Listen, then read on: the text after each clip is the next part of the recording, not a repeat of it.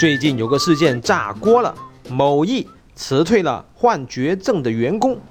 与此同时，某东又说他们要抚养员工的子女到二十二岁。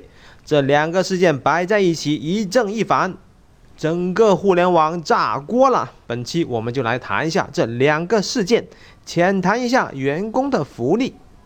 我们首先来看一下某易辞退绝症员工这个事件。被辞退的员工发了这样一篇文章，里面是这样子写的：直到一八年年底，开始传出某易毁约应届生，年前最后一天裁员。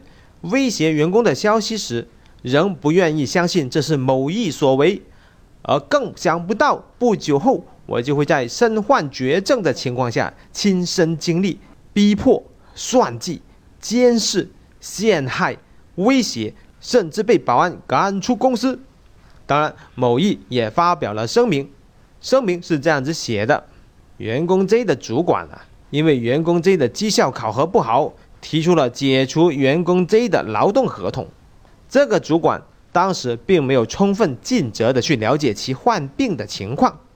我们看一下这个新闻，里面有好几个关键字，分别是辞退、绝症员工、绩效考核，还有员工 Z 的主管。怎么员工 Z 的主管也成为关键字了？不要着急，后面我会解释。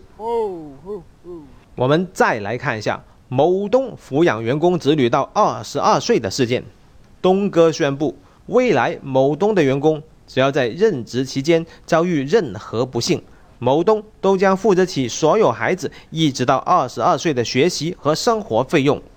我们的大部分的员工都是一线的兄弟，都是家里面的顶梁柱，一旦出事，整个家就毁了。我们希望所有的兄弟都好，但人生无常。公司要成为大家最后的依靠。其实某东之前就有一项政策，但凡在某东工作五年以上的员工，如果遭遇重大疾病，公司都将承担其全部的医疗费用，让老员工老有所依，不需要为大额医疗费而担心。关于这两个事件，我想从三个角度来探讨一下，分别是员工辞退、员工福利，还有绩效考核。首先谈一下员工辞退，我要给公司的老板和高管一些建议：辞退员工千万不要因小失大，千万不要抠，你越抠损失越大。你要注意的是，你这样子做会打击到其他员工的士气，并且会带来严重的社会影响。要辞退员工，一定不能耍阴谋。你要做的是阳谋。嗯。然后我想给辞退员工的执行层提一些建议，就是 HR、人事、法律部之类的这样一些部门，作为公司的负责人事管理的角色，你要执行辞退员工的这个操作，确实是一个艰难的操作，确实是让你很为难。但是你要注意的是，你不要为虎作伥，凡事留一线。日后好相见，你还要注意要做好自我保护，因为你很可能随时会被公司牺牲。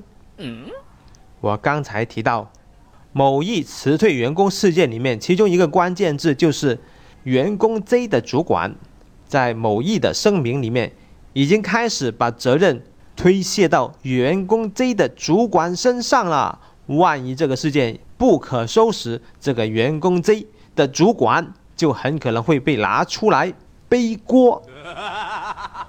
关于辞退员工，我还想问一个拷问老板灵魂的问题：你到底是当员工是人，还是当他是一个雇员呢？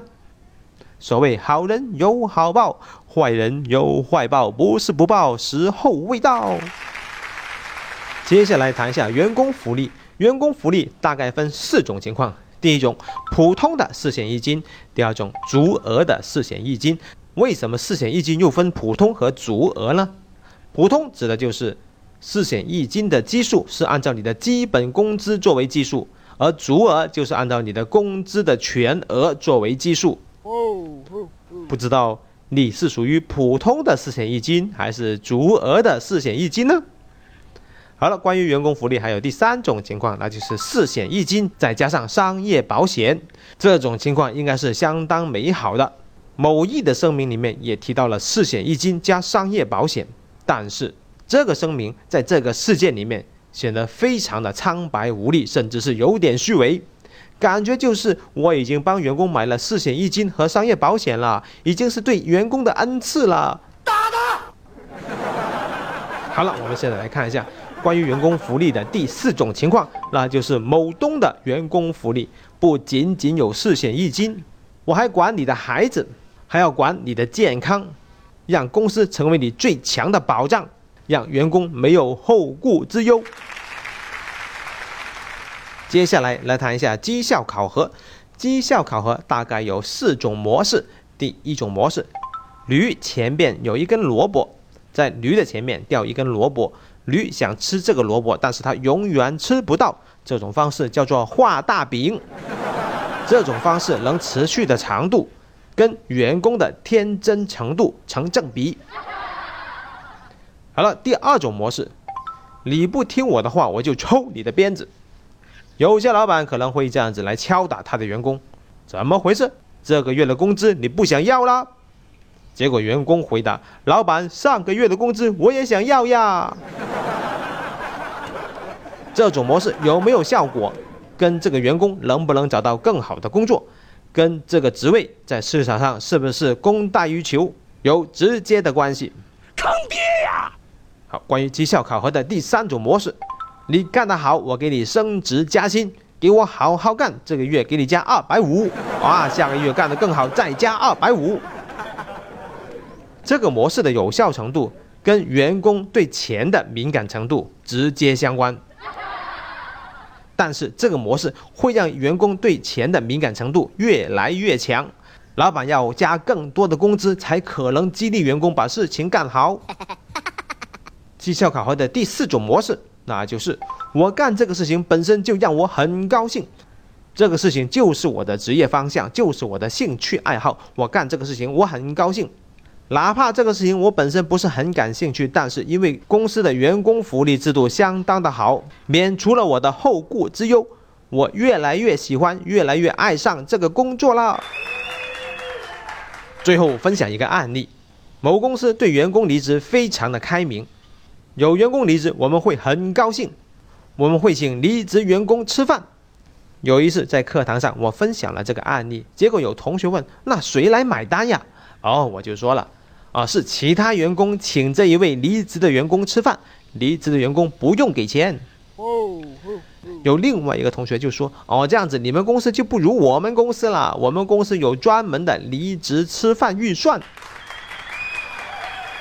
还有另外一个同学说：“我们公司就不一样了，我们是离职的员工负责买单。”我一听，呵呵一笑：“你们这个制度好，估计这样子就没有人敢辞职了。”